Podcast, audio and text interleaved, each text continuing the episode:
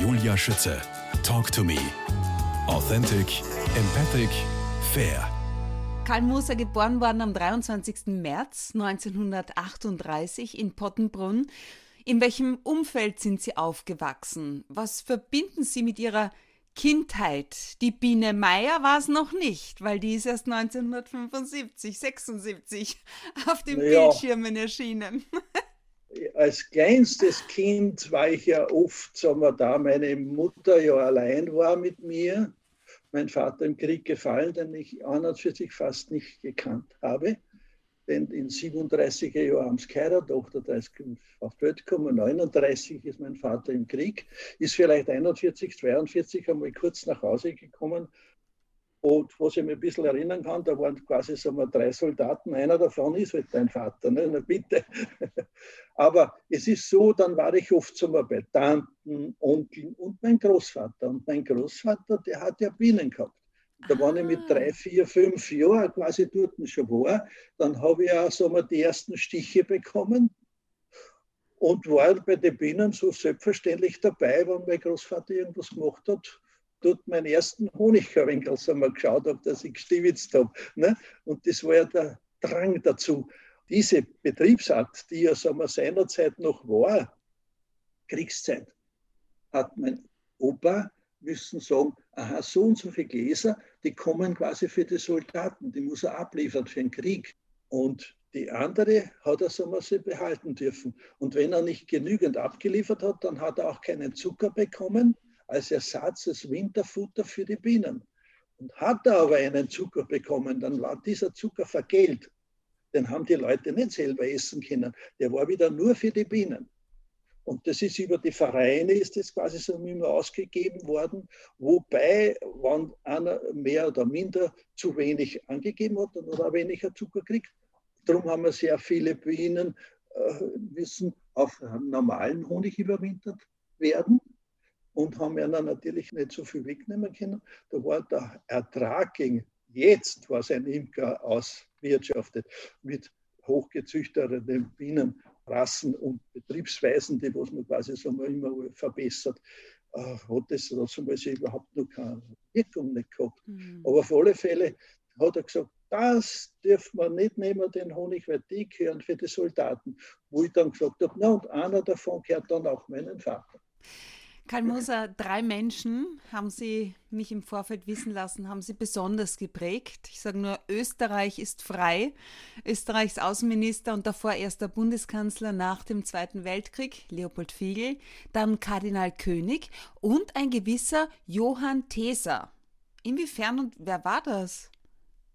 Ja, haben wir so viel Zeit, dass ich Ja, das bitte. Wenn man angefangen hat einmal vom, vom äh, Tesa, Johann Tesa, das war der Bürgermeister in Annaberg. Und der war Schuhmachermeister, war aber auch dann später Landtagspräsident war. Und der hat aber als Schuhmacher natürlich auch für die Innung und zum Großen. Und wie ich dann sagen wir, erste Klasse Volksschule war ich in Türnitz. Dann sind die Russen gekommen, haben müssen flüchten nach Annaberg und ich bin dort bei einem Bauern, meine Mutter gewesen, war dort ist die Bäuerin verstorben und dort meine Mutter ausgeholfen und ich bin ja dann äh, in die Schule gegangen in Annaberg und da sind wir natürlich mit den Ski gefahren und wo dieser gewisse Herr Johann Desser, der Bürgermeister dort war, der ja geschaut hat, dass quasi für die Bevölkerung alles gut war, und dann habe ich ja meine Schuhe einmal dort richten lassen. Und dann hat er die Schuhe angeschaut. Sagt er, das sind aber an und für sich gute Schuhe. Von wo denn die her? Und ich ganz stolz gesagt, das hat mein Großvater gemacht. Hey. Ja, wer ist denn der Großvater? Ne, der Eindl Anton aus Weinburg. Ja, den kenne ich eh, hat er gesagt. Und das wie gesagt, und da hat mir irgendwie, ich oft in der Schusterwerkstatt quasi so mal geholfen. Und wo ich gesagt habe, naja, wie gesagt, den Großvater habe ich ja immer schon mal geholfen, ein bisschen in der Werkstatt. Und hat er mir dann das Schuhe gerichtet. Und der war dann auch später dann noch, wie er dann schon Bürgermeister, Landtagspräsident war. Und ich war ja auch Obmann vom Gesang- und Musikverein, war 21 Jahre. Und da haben wir dann Hochzeiten gesungen in Annaberg auch für Imker, Sangesbruder. Und da hat er einen Empfang gehabt und da war er schon lange in Pension, der Herr Desser. Und ich habe ihn begrüßt und da sind wir auf dieses noch zu sprechen gekommen und wo wir am bunten Oben gesungen haben da drinnen. Mhm. Aber wir sind ja von Annaberg, dann kommen noch Hofstetten an der Bilach, wo meine Mutter in der Mühle gearbeitet hat und in der Wirtschaft, wo es Brotbachen hat und so. Also ich muss ansagen, ich habe trotz Kriegszeiten nie Hunger gelitten, weil ich habe nichts Besonderes gekriegt, aber Milch und Brot habe ich immer gehabt. Und das habe ich auch gern gegessen bis heute. Und dort in der Mühle, da war die Frau Schönbeck, der Mann ist verstorben und die hat einen äh, quasi Cousin gehabt. Und das war der Herr Fegel aus Rustmichelhausen. Nein. Und der ist oft da gewesen, auch im Büro, wo quasi, sagen wir, wir Kinder vom Schönbeck, ich war da eigentlich, sagen wir, das Kind von der Magd und bin aber mit den Kindern immer gut in einer Gruppe gewesen. Und auch natürlich waren die Besprechungen im Büro beendet worden, wo sie diese Herren getroffen haben, haben wir dann oft ein bisschen was gehört und sind dann wieder reingegangen. Und ich habe aber jetzt die dritte Klasse Volksschule dann in Hofstetten gemacht. Und da war es so, da habe ich eigentlich ja, weil erste Klasse Dürnitz war die ganze 44 äh, Jahre, Kriegsende, 45 habe ich erlebt quasi in Annaberg, wo die Russen dann gekommen sind. Zuerst haben wir das nur Deutsche müssen lernen, dann das Russische, aber sonst haben wir eh nichts gelernt. Und wie ich dann nach Hofstetten gekommen bin, in die Klasse hinein, dort haben die Kinder schon lesen können, was ich ja nicht können habe und schreiben auch nicht. Und habe aber eine Lehrerin bekommen, wie gesagt, die Irmgard Budig hat in der Kassen, und die hat mir dann eigentlich so mal zu einem Burschen zugesetzt, oben, der hat mit der Handgranaten gespielt und der hat die rechte Hand verletzt gehabt. Jetzt hat der mit der linken Hand müssen lernen schreiben. Jetzt in dieser Holzbank, wo wir gesessen sind, er rechts von mir, ich bin drinnen gesessen, links, und habe dann mit ihm geübt, Zeile für Zeile. Äh, das Alphabet, ein bisschen Mimi Mama habe ich schon schreiben können. Ja. Nicht? Aber die hat mich dann so, mal so bewegt dazu, mit Lateinisch zum Schreiben, nicht Blockschrift oder so. Und hat er die dann erzählt von den Türken, die Römer, dass ja die Türken da waren in Wilhelmsburg und in der ganzen Gegend, auch da im Billachtal. Und wie das interessant ist, und ich habe halt da geübt, meine Zeilen, zum A, B und Groß- und Kleinbuchstaben. Und dann ist die Frau Lehrer gekommen und die haben geraucht und hat einmal die quasi so mit dem Rauch einmal weggeblasen war so. Und das musst du so schreiben und so schreiben. Nein, die Lehrer haben geraucht im In Klassenzimmer. Das ist ja, genau. unvorstellbar. Genau. Wahnsinn. Und jetzt komme ich noch mehr auf den Bundeskanzler Fiegel zurück. Ja. Denn diese haben ja dann in diesem Büro geraucht und da war der Aschenbucher voll von Chick, wie man sagt, Zigarettenstummeln. Und ich habe dieses genommen in ein Sackerl hinein und habe das der Frau Lehrer am Katheder gelegt weil die habe ich gesehen, wenn wir geübt haben, die hat sie unter der Stunde hat sie die Zigaretten gewurzelt, wie man so schön sagt. Und Tabak war ja so irgendwie Knappheit. Und jetzt habe ich ja dann das hingelegt und die hat mir dann mehr oder minder dann, hat sie mir gesagt, wer hat das hergelegt? Und ich habe jetzt quasi so mal gesagt, ja, das war ich. Das war aber dann nicht einmal, sondern einmal öfter. Und sie hat mich dann so durchgebracht und so viel gelernt, aber sie hat mir ein paar Mal genommen und hat mir über den Hinterzeug mit Stavel gegeben, wenn ich so mal schlimm war.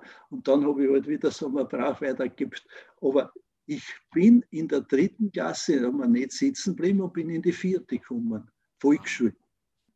Und dort bin ich zum Oberlehrer gekommen. Und das ist mir nicht besser gegangen.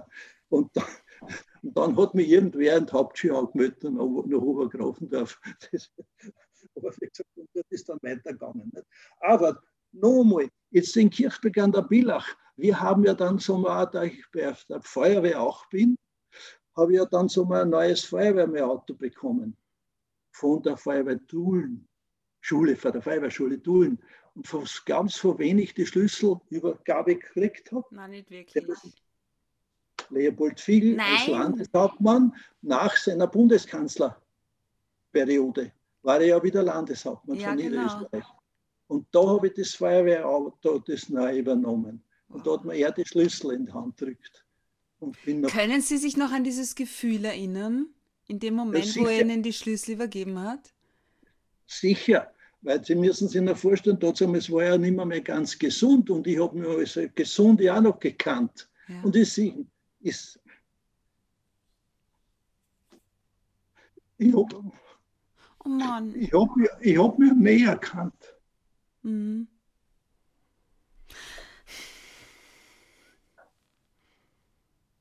Ich sehe ihn noch, ja, das war irgendein so ein Katholikentag und wo quasi sagen wir, die ganzen äh, Festversammlungen vor der Kirche zusammengekommen sind, ist in der ersten Reihe gesessen und da haben sie ihn zudeckt, nur mit einer Decken, weil ihm kalt war und die ganze Prominenz und der ganze Domplatz in St. Pölten war voll und bald drauf war er irgendwie dann verstorben. Aber das, wie gesagt, ich habe ja auch dann nicht nur das, weil ja, sagen wir, mit er mit seiner Cousine da in Hofstetten gesprochen hat und er ja dann auch mit uns Kindern gesprochen hat. Und dadurch haben wir ihn ja wir, irgendwie auch so kennt als Kinder. Ne? Und haben wir das gar nicht so die Tragweite gehabt. Ja, der, was Hohes von der Politik, ne? Mhm. bitte ist es halt. Ne? Und den Kardinal König, wenn ich mal es einmal umlenken darf, Gerne. das ist der Schulkollege von meinem Schwiegervater. Warte mal, Schulkollege? Oh, Ja. Beide 1905 geboren und sind irgendwo dadurch, da ich auch nicht nur Imkerverein oder Gesang- und Musikverein oder bei der Feuerwehr, war ich auch wir, über 20 Jahre Vorstand wir, vom Pfarrgemeinderat. Mhm. Und im Sinne des Pfarrgemeinderates waren öfters Zusammenkünfte bei Feierlichkeiten, 60 Jahre Priesterjubiläum und Kardinal, und der war öfters wir, da, wo sie dann oft äh, managen haben müssen. Ich habe mir schon insofern gekannt, da ich Elektriker gelernt habe in St. Pölten und dort im Dom gearbeitet habe, beim Bischof Memelauer. Und zwar im bischöflichen Trakt, wo der äh, Bischof Memelauer gekommen ist. Und ich habe da gearbeitet und da waren auch Stämmen und Schutt und Dings. Und vor der Küche natürlich ist dann, sagen wir, sind dann zwei Herren gekommen im Talar, Bischof Memelauer und neben Kordiuta. Da war der König aus Kirchberg, war ja quasi wir, sein Stellvertreter. Und hat er mich dann gefragt, na, war gerade Mittagspause, von wo kommst denn du? Sage ich, von Kirchberg an der Billach. Ja, da kennst du den und den und, und Gutsbacher. Da sage ich, "Hm, freilich kenne ich die Familie Gutsbachner, da ich bereits mit meiner jetzigen braven Helga schon als Freundin gehabt habe von der Familie Ah. Gutsbachner. ja. Und so nebenbei, wir sind nächstes Jahr 60 Jahre verheiratet. Wow, herzlichen Glückwunsch. Ja, und wie gesagt, und dann hat er gesagt, ja, in Kirchberg das und das und haben wir verschiedene gesprochen und hat er gesagt, wenn du irgendwie einen Herrn Gutzbacher siehst, sagst einen schönen Gruß von mir. Das war das Erste. Wie er aber dann einmal Bischof geworden ist, Hm. ist er dann nach Kirchberg gekommen, zur ersten Bischofsmesse. Die hat er in Kirchberg gehabt, weil er dort hat er auch seine Pfarrerpräminz gehabt. Und hat er sogar seine Präminzmädchen, die drei am wohl gelebt haben, hat er auch noch so. Und da hat er genau dann diese Lehrerin hat er besucht, die ja, bei uns heißt es auf der Au, war ein Haus, wo die Lehrerin gewohnt hat, die was ihm fürs Studium unterstützt hat, weil er das selber nicht allzu viel gehabt. Und da war er dann schon Bischof und ich war aber dann schon verheiratet und war dann in den, im Geschäft beim Schwiegervater und der hat gesagt, Jesus, na, der Kardinal, also der Bischof kommt so, der Bischof kommt, was soll ihm sagen zu ihm und so hin und her. Und dann habe ich gesagt, naja, sage ich, wenn einer kommt, na so Exzellenz oder Eminenz, was soll ich denn sagen? Na, hat er gesagt, gar nichts, habe ich gesagt zu meinem Schwiegervater. Sagst, grüß dich Gott, Herr Bischof, sagst und da kann nichts daneben gehen. Und wie einer gekommen ist, hergegangen zum Schwiegervater, ist hingegangen, der ist, grüß Gott, Herr Bischof, der ist hingegangen, Servus Sepp. Und dann war ja dann später dann hat er gesagt, ja, was du gefahren bist und ich bin ja da Ding. Sagt er, du hast genauso viel geleistet als Schmiedemeister und Kfz-Mechaniker und was du Landmaschinen und alles machst. Und ich habe halt da quasi studiert und bin halt dann das geworden. Und wie er dann Kardinal geworden ist, war er dann oft als Kardinal auch in Kirchberg an der Billach. Und immer, wenn dann irgendwie dann nach einer Hochamt, was der Bischof, also ein Kardinal dann schon auch geführt hat, hat mein Schwiegervater hat er immer eingeladen, dass er neben ihm gesessen und ich bin eigentlich so, dass ich da überall so mit reingekommen bin. Schon als kleines Kind, ich war eines der neugierigsten Kinder und habe alles müssen schreien und überall zuschauen. Und wie macht man das? Das kann man nicht nur lesen oft, sondern wo es dann gezeigt wird. Wo man selber dann Hand anlegen kann. Mhm. Das merkt man sich. Karl Moser, Gesangsverein, Imkerverein, Ihr Honig ist mehrfach prämiert. Ihr derzeitiger Fokus als Imker liegt auf dem Zitat guten Überstehen der Pandemie. Was hat sich durch die Pandemie verändert? Beziehungsweise welche Folgen hat die Pandemie auch bisher für die Bienen gehabt? Wenn sie welche gehabt hat. Für die Bienen direkt selber mhm. nichts, aber in der Betreuung denn die ganzen Imker, die was jetzt das einmal keine Versammlungen quasi so abführen können. Weil die Leute, was die Bienenzeitung zum Beispiel bekommen und lesen, wenn einer sagt, na, das und das und so, na, so genau habe ich das nicht gelesen und so was, was man ihnen sagt. Und ich habe ja auch so sehr viel immer Vorträge gehalten und dass ich einer das so dann erkläre. Und wenn sie dreimal gefragt haben, haben wir es einer dreimal gesagt, aber dann hat er es gewusst, wie man das macht mhm. und wie mhm. das geht. Und das ist ja das Um und Auf. Ne? Sie sagen, es ist wichtig, die Wertigkeit der Imkerei an die allgemeine Bevölkerung zu vermitteln. Wie darf ich das verstehen?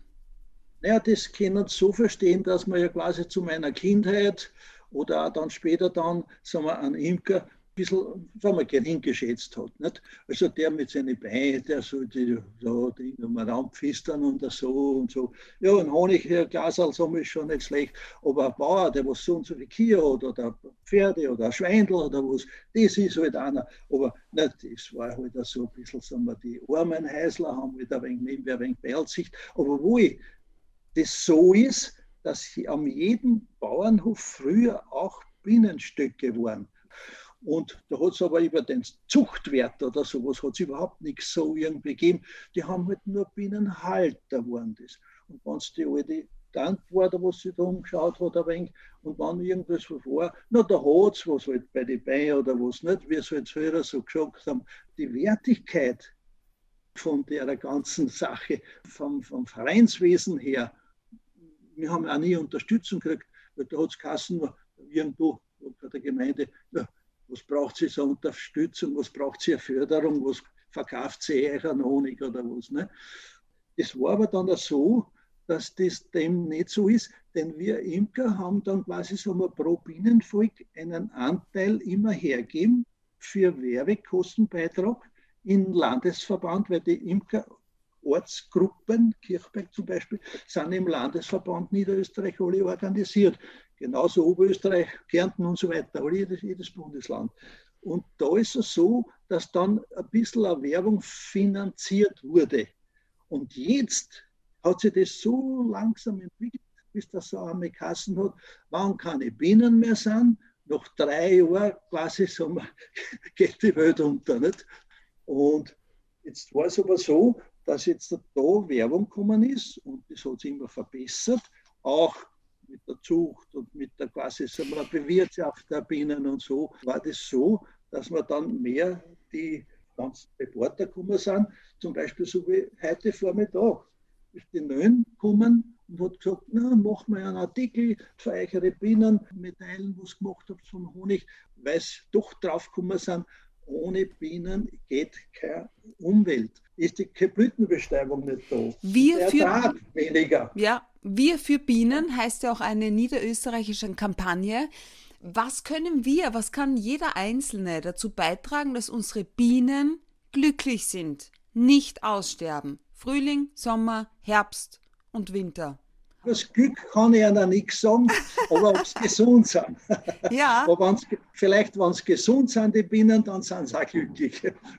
Wie gesagt, das Wichtige ist auch, dass wir, sagen wir, diese Pestizidspritzungen mhm. und die Mähungen der ganzen sagen wir, Wiesen, wir sind Gott sei Dank im Grünland, wir, wir haben kein Ackerland und sind so, dass die Bienen ganzjährig doch Futter haben weil die fliegen dorthin, wo sie dann was finden. Aber jede Biene ist nur so gut, was sie auch Weidegründe hat. Die muss ja irgendwo was herbringen. Und wenn eine Ackerfläche ist, die wo kahl ist, kann die Biene auch nichts finden. Daher ist es bei uns in Grünland eine gute Umwelt und wo mehr oder minder keine Pestizide gespritzt werden. Mhm. Weil Sie sagen Pestizide. Ich habe ja im Interview auch gehabt, ziemlich zu Beginn, äh, den Horst Meyer, General Manager vom Grand Hotel in Wien, und der hat Stadthonig, ja, und hat ihn natürlich gelobt. Und Stadthonig ist der beste. Was sagen denn Sie? Landhonig oder Stadthonig? Es ist aber wirklich so, dass in der Stadt keine Pestizide gespritzt werden, kein Gülle gespritzt wird und so weiter. Mhm. Aber ist die Luft wirklich so rein und sauber in der Stadt, wo keine äh, Rußpartikelchen und sonstigen Sachen also mal drinnen sind, Abgase, das ist jetzt abzuwägen. Aber wichtig ist, dass man die Imker, egal wo sie sind, fördert, unterstützt, denn sie ist die ganze Imkerei sind ja für die Allgemeine da. Und die Natur gehört ja gefördert, dass keine Neonik Nicotinoide quasi so irgendwo hinkommen auf Felder. Aber was soll denn der Bauer machen, der was Rüben durchbringen muss, der was sein Mais durchbringen muss? Es ist halt so, dass halt nicht in die Blüte gespritzt wird, nicht, äh, sagen wir, quasi vor dem Blühen schon die Wiesen abgemäht werden, doch ein wenig abblühen lassen, dass quasi sagen wir, jedem irgendwas geholfen ist. Die Obstbaumspritzungen, die wissen genau, dass man quasi nicht in die Blüte hineinspritzt, denn wenn die Frucht, die Blüte, nicht richtig bestäubt ist, dann wird auch nicht der richtige Apfel draus. Mhm. Da ist er quasi so oft einseitig, weil der fünfteilige Blütenkelch, wenn der nicht richtig bestäubt wird rundherum, dann fehlt in einem Apfel ein Ekel und der ist nicht ganz rund in der Stadt ist halt so, da sollen halt die Leute auch nicht in die Blüten hineinspritzen, wenn es quasi so Parkanlagen sind und, und die Pflanzen mit Unkrautvernichter arbeiten und so Sachen. Für die Biene gibt es kein Unkraut. Alles, was blüht, ist für die Biene und für die Hummeln und Schmetterlinge äh, wichtig und jeder braucht zum Beispiel so ein Kohlweißling braucht Brennnessel, das ist ihre Blume. Ne? Dass sie überleben kann. Karl Moser, Bienen haben Stinkefüße. Bienen können Drogen erschnüffeln, können bis mindestens vier zählen, sind manchmal betrunken, fliegen für 500 Gramm dreimal um die Welt. Was macht Ihre persönliche Faszination für diese Lebewesen aus? Durch das, dass ich sagen wir, als Kleinkind schon so mal immer dabei war, wie gesagt, und ich habe eigentlich für sich sagen wir, immer Binnen gehabt, bis dass ich sagen wir, zum Bundesheer dann einrücken habe müssen. Und dann, wenn ich Zeit gehabt habe, meine Bienen zu versorgen, ich habe ja nur vier, fünf, sechs Völker gehabt, das sind wir alle dann eingegangen und habe dann nach dem Bundesheer habe ich zum Hausbauen angefangen und habe keine Bienen gehabt. Und von allen Seiten bin ich bedrängt worden, nimm da wieder Bienen, habe ich gesagt, ja, wenn wir im Haus einziehen und dass ich wieder ein bisschen mehr Zeit habe, die Bienen brauchen Zeit.